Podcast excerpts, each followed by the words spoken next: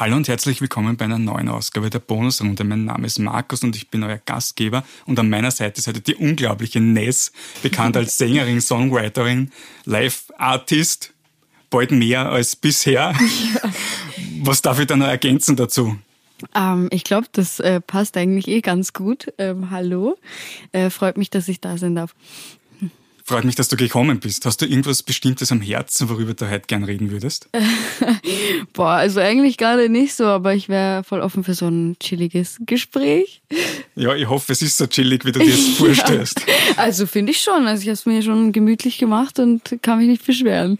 Du fragst dich sicher, wieso Bonusrunde? Wir haben ein Glücksrad hier stehen. Darauf sind zwei Farben, rot und blau. Und je nachdem, welche Farbe eintritt, wird eine Motivationskarte gezogen oder eine philosophische Frage gestellt.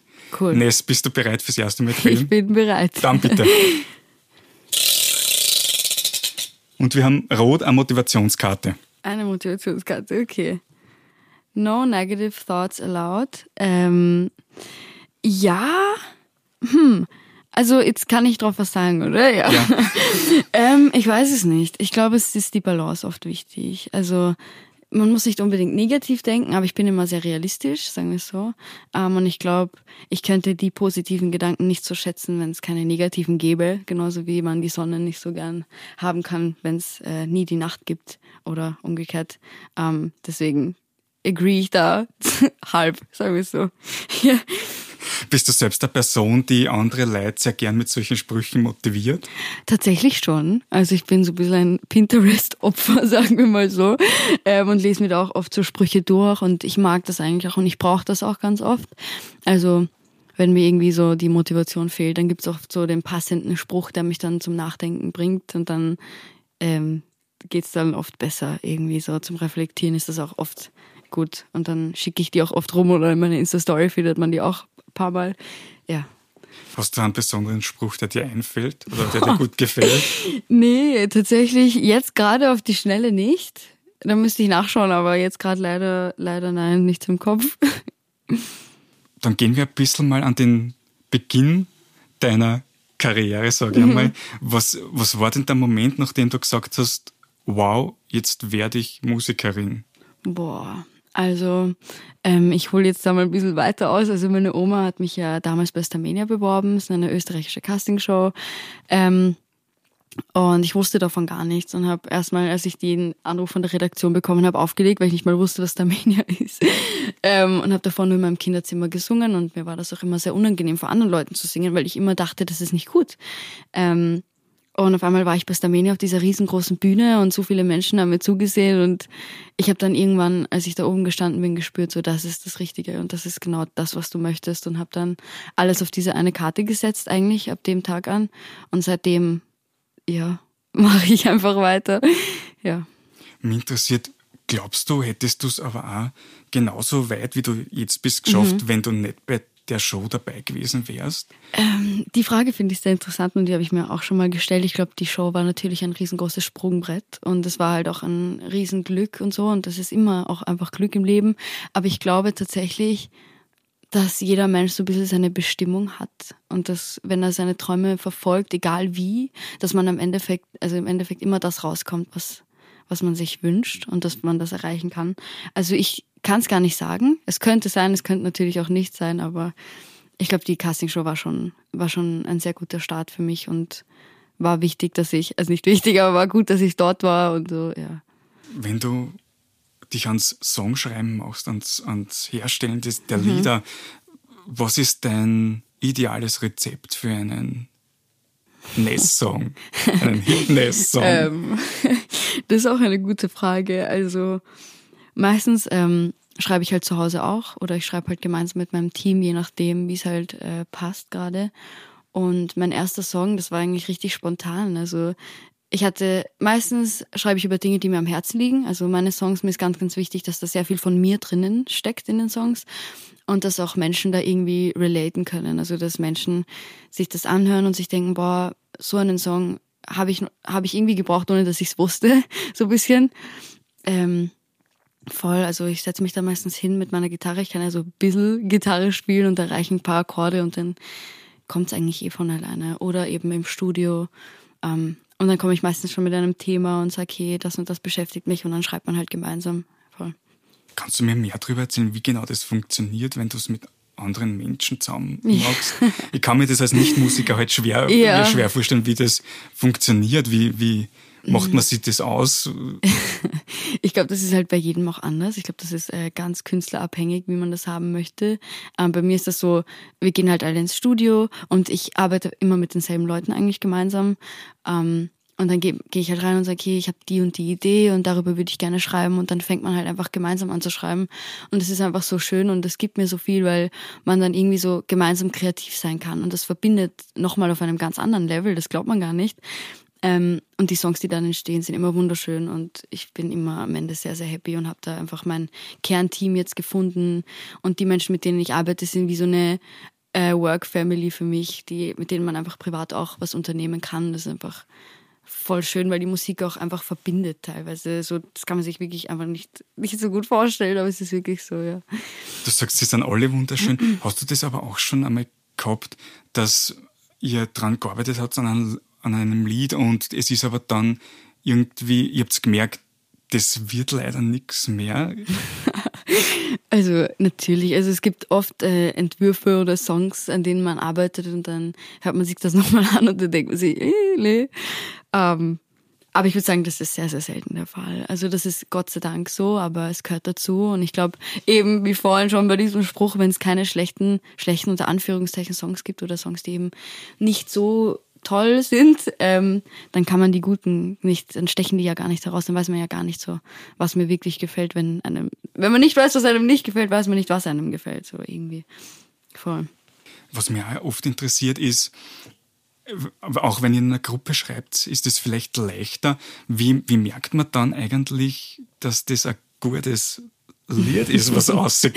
Weil ich, wenn ich zu Hause bin und mir deine Lieder anhöre, denke ich mir dann, also, ja super, aber im Entstehungsprozess stelle ich mir das sehr schwierig vor, wie man da draufkommt, yeah. was, wie geht man da heran und was bringt man dann wirklich raus?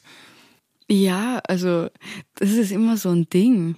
Also ich glaube, wir sitzen dann da und dann ähm, werfe ich mal eine Idee rein und dann kommt von jemand anderem eine Idee und dann bespricht man sich natürlich, passt das? Ähm, wie möchtest du es formuliert haben, dann formulieren wir es gemeinsam um und so. Also bei deiner Richtung war das zum Beispiel so, den habe ich ja ganz alleine eigentlich geschrieben und bin dann, das war mein allererster Song, also den habe ich in meinem Bett geschrieben und dann meiner Mama vor der Badewanne das erste Mal vorgetragen. Also es war wirklich äh, so die allererste Erfahrung mit so richtigem Songwriting.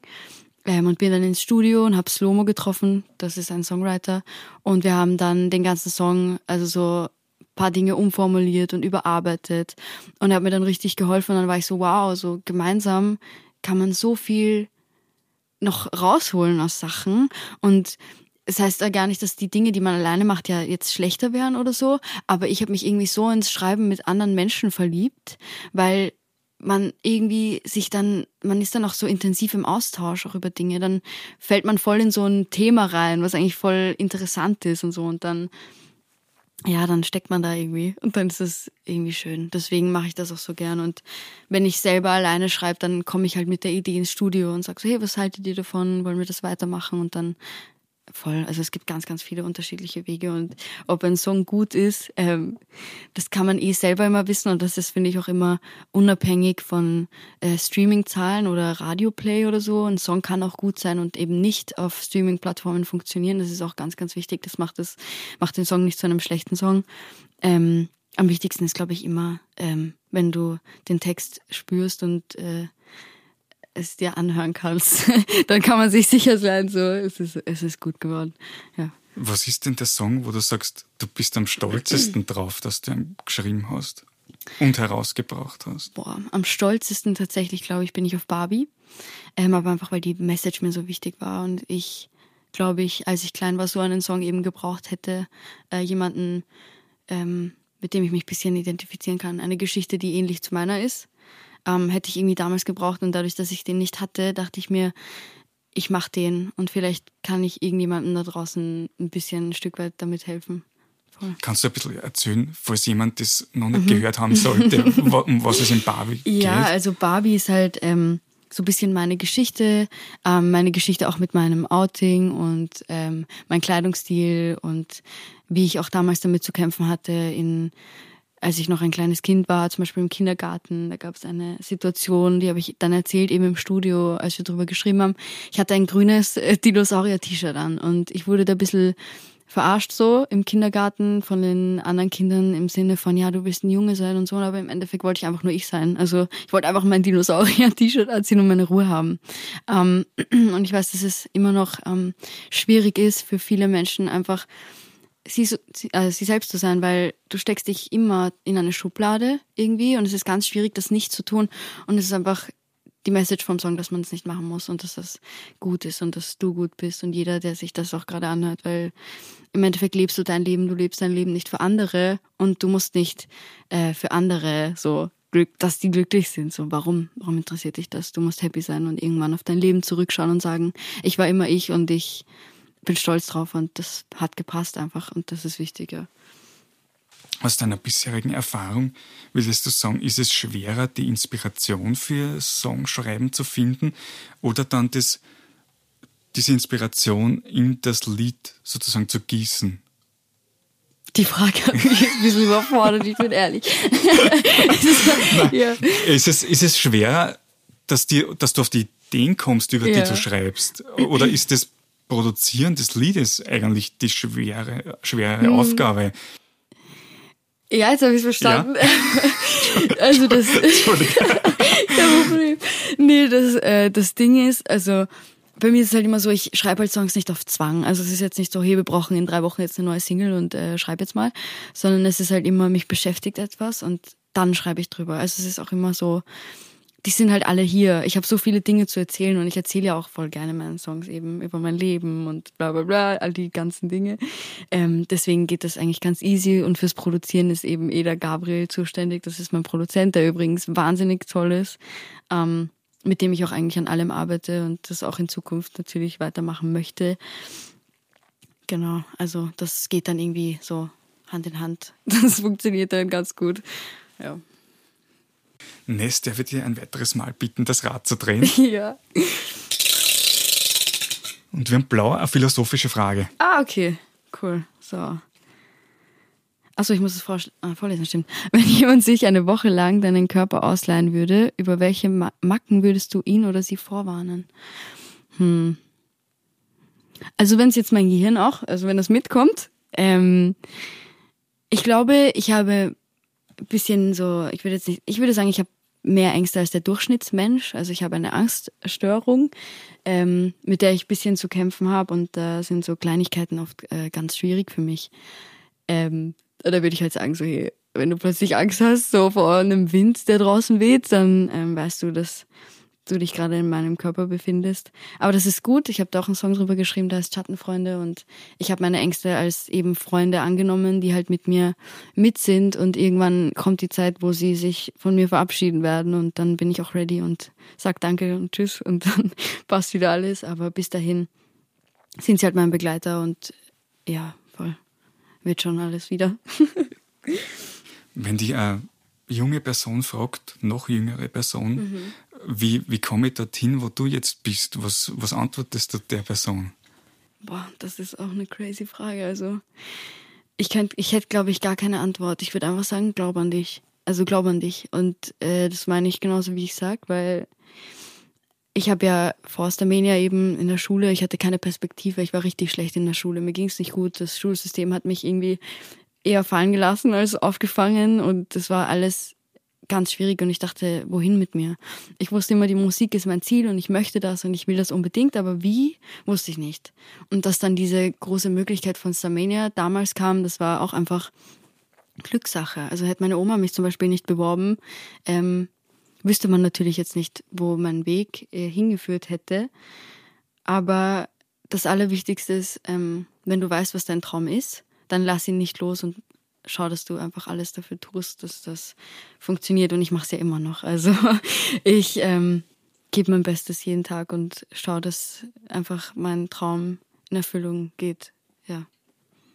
Wenn du so jetzt die Zeit anschaust, in der du selbst Lieder herausgebracht hast, mhm.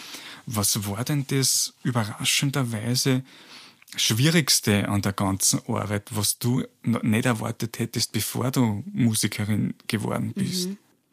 Ich glaube, wie emotional einen das mitnimmt, das Ganze, und wie verletzbar man sich macht. Ähm, Gerade auch, weil in meinen Songs eben so viel Persönliches und halt auch einfach persönliche Geschichten drin verarbeitet sind, ähm, war es anfangs für mich schwierig, ähm, mich so verletzbar zu machen, eben vor der, vor der Welt irgendwie so. Also vor den ganzen Menschen, die sich das dann anhören und die kennen dann so viele private Dinge über mich. Aber im Endeffekt war das dann auch richtig schön, weil ich damit auch Dinge verarbeiten konnte, die ich so, ich schreibe Songs oft über Dinge, über die ich nicht sprechen kann. Also es ist ganz krass, da kann ich auf einmal drüber reden, äh, drüber singen, aber nicht drüber reden. Ähm, deswegen, ja, ich glaube, das wäre eigentlich das, was ich mir ein bisschen easier vorgestellt hätte. Ja. Du hast zuerst schon gesagt, äh, ein gutes Lied muss nicht immer Spotify-Algorithmen bedienen oder die ja. hohen Zahlen haben. Wo merkst du am meisten diesen Leistungsdruck in, in deiner Arbeit? Ich glaube, es ist auch ganz krass, weil man sich immer also auch wenn man es nicht möchte, also jetzt ein großes Ziel für mich eben das nicht zu tun, aber man vergleicht sich ständig. Also deshalb ist meine persönliche Erfahrung, ähm, dass du dir anschaust, hey, was macht der, was macht der, was funktioniert bei dem, warum funktioniert es bei dir nicht. Ähm, und irgendwann muss man einfach aufhören und sich einfach ganz, ganz krass auf sich selbst konzentrieren, egal wie schwierig das ist und sein mag. es ist wirklich hart, aber ich habe einfach angefangen, ähm, einfach mein Ding zu machen und nicht in, was könnte erfolgreich sein zu denken, sondern in, ich will nie den Bezug zu meinen Songs verlieren. Also das ist mir ganz wichtig. Ich möchte mir meine Songs anhören und mich da drin wiedererkennen und nicht irgendeinen Trend machen, nur weil es ein Trend ist, sondern ich muss es ja auch mögen. So, das ist ganz, ganz wichtig und das ist so ein großes Ziel. Und da, finde ich, hat man schon so ein bisschen den Druck bemerkt, wenn jetzt irgendeine Single gerade am Anfang irgendwie schlechter performt hat als die erste oder als die zweite, dann denkt man sich halt, oh, ist der Song schlechter eben. Aber der Song ist halt einfach nicht schlechter so. Der spricht halt vielleicht einfach andere Menschen an oder ist halt eben, ich weiß es nicht, also ich glaube, das war so am Anfang das Ding, aber jetzt höre ich mir meine Songs an und solange ich sage, ähm, ich finde sie gut, ähm, bin ich happy, egal was damit passiert. Natürlich wünscht man sich, dass der Song erfolgreich wird, weil ich will Musikerin sein und das so lange, wie es äh, nur geht. Und ich bin sehr dankbar, dass ich dieses Leben führen darf. Ähm, aber ja, ich höre meine Songs jetzt mittlerweile und höre hör sie mir an, egal äh, was damit passiert, ja. Aber gibt es dann irgendwelche Menschen, die herkommen und sagen, das hat jetzt nicht so gut performt, die dich dann persönlich darauf aufmerksam machen? Oder ist das dann hauptsächlich was, was man nur an die Zahlen sieht. Ja, voll. Also ich glaube auch meinen Fans ist es äh, so wurscht. also denen ist es so egal, ob irgendein Song jetzt weniger Streams hat, weil wenn sie den Song mögen, dann mögen sie den. Also ich habe, glaube ich, ähm, ich glaube, das sagt jeder Künstler, aber ich bin einfach der festen Überzeugung, dass ich die beste Community habe, die es gibt, ähm, die mich wirklich äh, so unterstützen und ähm, das kann man sich gar nicht vorstellen, was sie für ein krasser Support für mich sind und auch meine Family und mein Team. Ich habe, glaube ich, einfach das Glück, dass ich wirklich wunderbare Menschen um mich herum habe, ähm, wo solche Dinge einfach zweitrangig sind. Also da ist einfach wichtig, dass ich das fühle und ähm, ja, und die spüren das dann auch irgendwie. Das ist so eine krasse Connection irgendwie, keine Ahnung, ja. Wenn du über deine Schulzeit nachdenkst, du hast kurz davor erzählt, mhm. ähm, was gab es denn da eigentlich außerhalb medial, was dich da sehr stark beeinflusst hat? Mit den anderen Menschen, mit denen ich bisher da geredet habe, die gingen dann Jahrzehnte manchmal zurück. ja. Bei dir geht das leider nicht ja. so sehr. Kannst du dich da erinnern, was die positiv oder negativ aus heutiger Sicht beeinflusst hat? Mhm. Boah, also so auf die Musik gesehen oder so? Generell überhaupt, da wenn es zum Beispiel Filme oder irgendwas mhm. war oder was anderes, irgendwas in sozialen Netzwerken mhm. zum Beispiel. Also ich habe damals in meiner äh, Schulzeit, da war ich auf dem Gymnasium, da habe ich mich versucht, äh, so feminin wie möglich anzuziehen, weil ich musste dann irgendwie reinpassen und das, ich wollte mir das nicht mehr anhören, dieses ganze, willst du ein Junge sein? Und immer diese Kommentare bezüglich meines Kleidungsstils, die sind mir irgendwann so auf die Nerven gegangen, dass ich mir gedacht habe, ich ziehe mich jetzt einfach feminin an, so dann äh, nehme ich mir halt die Schublade so, stecke ich mich da rein. Und plötzlich ähm, ist dann Billie Eilish auf meinem ähm, Handy erschienen. Ähm, und ich habe die Videos gesehen und auch ihr Kleidungsstil und der hat mich so geprägt und sie hat irgendwie mir eine Tür geöffnet, indem sie einfach getragen hat, was sie wollte. Natürlich wurde das auch negativ kommentiert im Internet oder so, aber sie hat einfach so drauf geschissen. Entschuldigung, darf ich das sagen? Ja. Aber sie hat einfach so drauf gekackt einfach und hat einfach gemacht. Und das hat mir so viel Kraft gegeben und ich bin dann einfach mit dieser unter Anführungszeichen typisch Burschenhose in die Schule gegangen, diese Shorts ähm, und wurde natürlich angeschaut, ja, aber ich habe mir gedacht, hey, wenn Billie Eilish das kann, wieso, wieso kann ich das dann nicht? Und ähm, das motiviert mich so, ähm, auch andere ähm, äh, junge Menschen in meinem Alter abzuholen, was das betrifft, weil ich gemerkt habe, wie gut das tun kann, wenn du jemanden hast, äh, bei dem du siehst, hey, das geht, das ist okay. Ja. Was sind dann für Reaktionen, die du dann kriegst drauf? Auf meinen Kleidungsstil aktuell? Na, von ähm, die Leute, gibt es Leute, die dann sagen, ja super, endlich gibt es jemanden, ich hätte das auch gebraucht oder, oder ja, was, wie, also. wie soll ich es am gescheitesten formulieren? Oder super, dass es endlich jemanden gibt, wo, wo Menschen, die jetzt in der Schule sind, ja, zum Beispiel. Ähm, das habe ich bei Stamenia schon bekommen. Ähm, und es war für mich, glaube ich, das Schönste, was ich äh, jemals gelesen habe. Also ich glaube, an eine Nachricht kann ich mich noch sehr gut erinnern. Da hat mir jemand geschrieben, ähm, dass sie sich jetzt die Haare wegen mir damals abgeschnitten hat und sie hat sich das nie getraut, weil dann hätte wieder jeder das kommentiert und das, ähm, ja, eben, eben wie äh, Kinder halt sind, die können fies sein. Und auch Eltern haben mir geschrieben, so, danke, äh, mein Kind äh, ist so und so und das hört ich so gern. Und jetzt vor kurzem ähm, war ich auf einem Konzert und da habe ich auch eine ähm, Supporterin von mir getroffen und die ist mir in die Arme gefallen und hat gesagt, hey, ich habe mich damals wegen dir bei meinen Eltern geoutet. Und ich glaube, wenn man das mal erlebt, ich bin da oft auch selber so den Tränen nah, wenn mir Leute das erzählen, weil ich das, ich sehe mich selber so nicht. Also ich sehe mich halt als so die Nessie, die halt äh, irgendwo am Land wohnt und ich sehe mich halt als ganz normalen Menschen und da bin ich auch, ja. Aber für, ich wusste nicht, dass ich so was Großes im Leben von eigentlich unter Anführungszeichen fremden Menschen sein kann. Ich, ich wusste nicht, dass das geht. Und das berührt mich so, dass ich das machen kann und das ist irgendwie wunderschön und deswegen motiviert mich das auch immer weiterzumachen, weil ich das unfassbar schön finde. Ja. Du hast gesagt, äh, eine Person, Billie Eilish in dem Fall, ist mhm. einfach auf deinem Handy aufgepoppt. Äh, reden wir ein bisschen über Social Media. Viele, die bisher da waren, sagen, das ist eines von den schwierigsten Sachen, die, mhm. die vom ganzen Künstlerinnen da sein. Zumindest empfinden die das so. Wie ist es bei dir als jetzt jüngere Person? ist das was Natürliches für dich, die dort zu präsentieren? Ähm, ja, ich würde schon sagen, ich glaube, ich tue mir da ein bisschen leichter, eben weil ich ähm, gerade auch mit sozialen Medien auch schon sehr früh in Kontakt gekommen bin. Ähm, für viele Musiker höre ich ja, sie würden ja einfach gerne Musik machen. Ja. Also Social Media ist für viele da so ein Ding, was sie halt jetzt machen müssen, eben auch für Promo und solche Dinge. Ähm, und das ist halt zart. Also wenn man da gar keine, keinen Bock drauf hat. Also stelle ich mir richtig schwierig und anstrengend vor, aber bei mir ist es halt so, ich suche schon auch den Kontakt zu meiner Community so und da ist halt Instagram oder TikTok der beste Weg dafür, weil selbst wenn ich Konzerte sind nochmal was ganz anderes, ist wunderschön und das ist überhaupt das Allerbeste von allem. Ähm, aber so auf Social Media, wenn man so einen Song postet und man merkt dann, hey, wie reagieren die Leute, ähm, feiern sie das und so. Und dann kann man so ein bisschen abschätzen. Und ich finde es auch einfach extrem schön im Austausch eben mit äh, meinen Supportern zu sein und deswegen fällt mir das, glaube ich, leichter.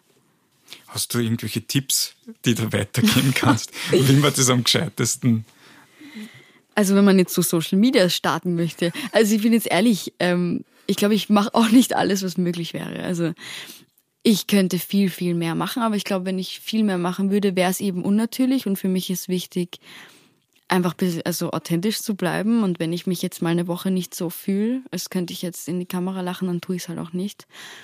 Ähm, und ich glaube, ich habe auch eine Zeit versucht, gerade nach Samene, das ein bisschen zu erzwingen und zu posten, weil das muss man machen und das gehört dazu und das ist dein Job und ja, ähm, das ist richtig, aber es ist auch ganz, ganz wichtig, auf sich selbst zu achten und irgendwann nicht äh, einen Burnout zu bekommen, wenn man so viel gemacht hat. Ähm, deswegen, ja, also Tipp wäre einfach, sei du und ich finde nicht, dass man es erzwingen muss. Finde ich nicht. Ich glaube, es gibt auch andere, andere Wege, wie man, wie man das machen kann. Janis, darf ich dich noch ein drittes Mal bitten, das Rad zu drehen? Aber natürlich. Und wir haben rot eine noch eine Motivationskarte. Jetzt muss ich wieder Englisch lesen. oh, at least you tried. Ähm, ja, ja, finde ich gut. Kann ich es unterschreiben. Ähm, man sagt ja auch immer, man bereut im Leben immer nur die Dinge oder hauptsächlich die Dinge, die man nicht gemacht hat. Ähm, deswegen finde ich den Spruch ganz gut.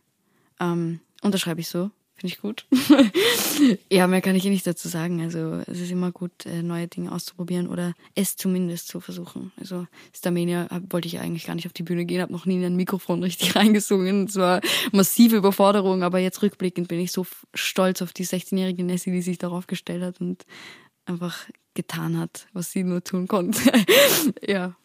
Wann war zuletzt oder wann war das letzte Mal ein Moment, wo du, wo du etwas zum ersten Mal ausprobiert hast? Boah, uiuiui, ui, ui. gute Frage. Also, ich habe ja, ähm, wie vorhin schon erwähnt, so ein bisschen meine Problemchen, was Ängste betrifft und so. Und da zählt zum Beispiel so alleine Reisen dazu. Also zum Beispiel alleine Zug fahren. Und ganz schlimm, es können wahrscheinlich viele nicht nachvollziehen, ist so umsteigen im Zug. Also ich, ich fahre ja auch Zug, weil ich habe Flugangst. Aber ich bin tatsächlich ähm, alleine von Berlin nach Hause gefahren mit Umsteigen. Und das war das erste Mal, dass ich wieder was zum ersten Mal gemacht habe. Also auch sehr wichtig, auch für meine Zukunft. Und ich habe es mal probiert und habe mich endlich drüber getraut. Ich glaube, das kann man sich gar nicht vorstellen, aber das ist, ich sitze dann da drin und denke fünf Stunden lang nur an den Moment, wo ich umsteigen muss. Also es ist crazy, der Gedankengang, den man dann hat, aber ja. Aber vielleicht ist das gar nicht so absurd und du denkst dir das nur und was wären da. Tipps für fürs irgendwie alleine Zugfahren, falls sie auch jüngere Menschen jetzt Gedanken machen und das erste Mal selber verreisen wollen, wie, was kannst du ihnen dann sagen? Ich glaube, also Tipps ähm, würden, mir, würden mir persönlich auch helfen, ähm, aber das Ding ist, es gibt so etwas, das wurde mir gesagt, ich weiß gar nicht mehr von wem, und das hilft mir in jeder Situation. Gerade auch was so Bühnenangst betrifft. Ähm, also ich habe jetzt nicht unbedingt Bühnenangst, aber ich bin schon ein sehr nervöser Mensch und ich habe immer das Gefühl, ich mache irgendwas falsch oder so. Ähm, es, kann, es könnte sein, dass du morgen gar nicht mehr da bist. Dass die Menschen, über die du dir gerade Sorgen machst, dass sie irgendwas Blödes von dir denken, dass die, dass du bist einfach morgen weg. So, was bringt dir dann die Meinung von den anderen? Und dieser Gedanke ist immer so krass. Zum Beispiel, wenn ich vor die Bühne gehe, denke ich mir, genieß es. Wer weiß, wie lange wir alle noch hier sind. Also wer weiß, natürlich, wenn man Glück hat und man lebt, äh, bis man 100 wird oder älter, es gibt's ja auch, aber man weiß es halt nie. Und Deswegen denke ich mir immer, was ist, wenn du morgen, wenn das jetzt dein letzter Tag ist, juckt dich dann die Meinung, die die Leute morgen über dich haben? Nee. Sollte ich auch gar nicht interessieren. Und deswegen, das denke ich mir immer, aber gar nicht auf Meinungen bezogen, sondern auch aufs Zugfahren. Ja, dann verpasst du halt den Anschlusszug. Ja, und dann wartest du halt von mir aus fünf Stunden, ist halt zart, ja. Aber dann wartest du halt fünf Stunden, genieß, geh spazieren, genieß es. Ähm, vor allem, ich glaube, das wäre so der, der Tipp, den ich hätte. ja.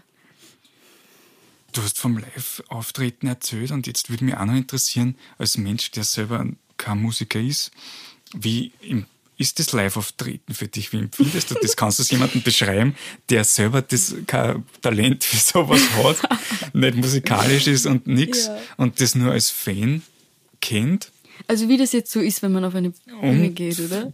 Wie du es selbst empfindest, also, das Auftreten. Ähm, also in erster Linie bin ich immer wahnsinnig nervös. Also wahnsinnig nervös. Also ich stehe vor der Bühne und ich äh, zitter teilweise. Es ist wirklich crazy und wenn ich runtergehe, ist es das schönste Gefühl, glaube ich, was man spüren kann. Gerade auch eigene Konzerte. Ich spiele jetzt ein eigenes bald. Ähm, wenn du siehst, dass Menschen wirklich da sind, um dich zu sehen und äh, deine Songs mitsingen und man sieht in deren Augen, wie, wie krass sie das gerade spüren und dann spürst du es auch und dann ist es so, so magisch einfach. Das kann man gar nicht beschreiben.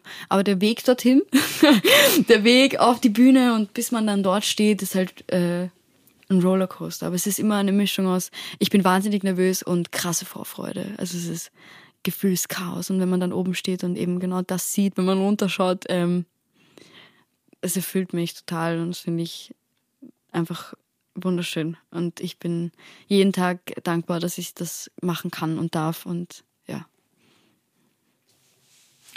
Da wir hier ja fast ein Spiel spielen, würde ich sagen, hast du eigentlich das Gefühl gehabt, dass du dadurch, dass du jetzt schon so jung eigentlich deine Karriere startest, mit dem Kindsein aufhören musst in irgendeiner Form? Oder ist es trotzdem wichtig, dass du dir das Kindliche bewahren kannst?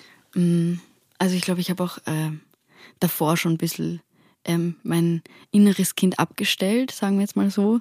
Ähm, aus jetzt äh, privaten Gründen einfach habe ich irgendwie sehr schnell sehr erwachsen sein müssen, sage ich jetzt mal.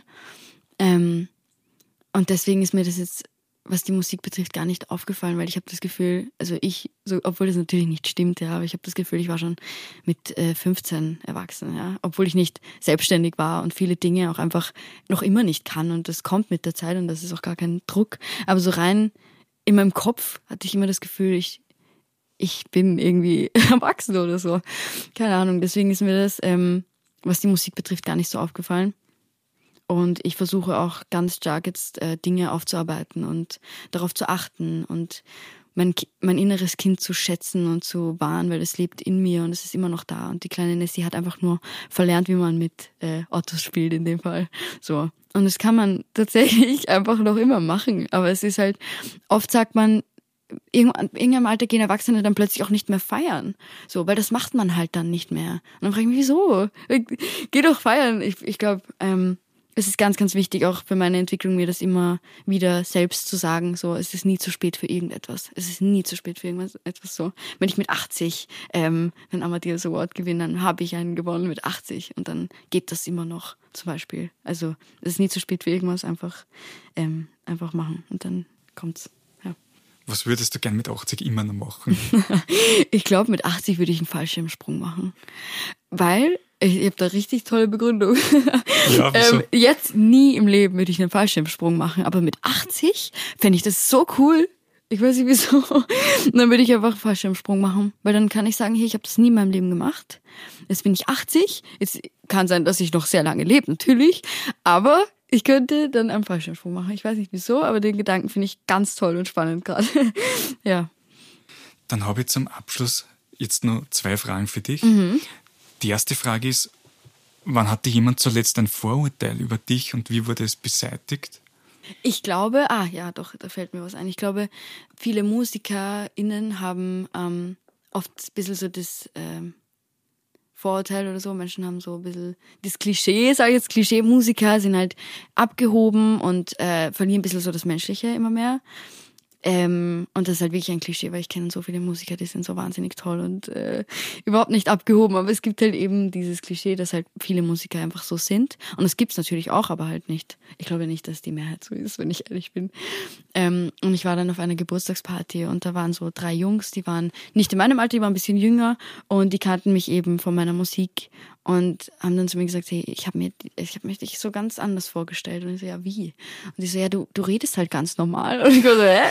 Ja, natürlich. Ähm, wie soll ich denn sonst reden? Und dann haben sie mich ein bisschen aufgeklärt, wieso ihr, ihre, ihre Sicht auf ähm, äh, Musiker eben ist und vor allem auch Rapper und so. Und dass man da eben das Gefühl hat, dass die, dass du einfach so ein bisschen, dass sie auf dich herabschauen, sagen wir mal so. Aber das bin ich nicht. Ich bin mir sehr bewusst, dass ich genauso ein Mensch auf dieser Welt bin wie alle anderen und wir alle gleich gut und gleich viel wert sind. Ja.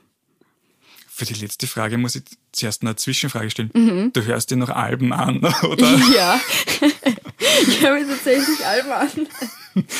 Na, manche hören sich vielleicht nur mehr Singles an oder einzelne ja, ja. Lieder. Also deswegen, jetzt werden sich einige denken, was fragt der so blöd.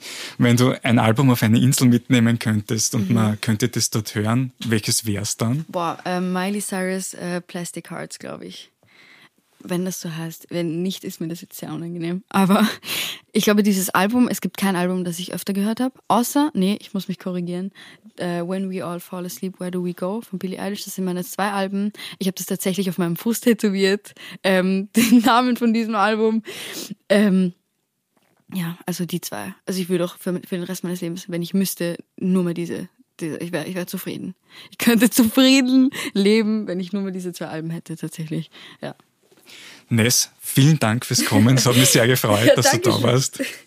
Wir hören uns bei der nächsten Ausgabe der Bonusrunde. Bis zum nächsten Mal. Tschüss. Tschüssi.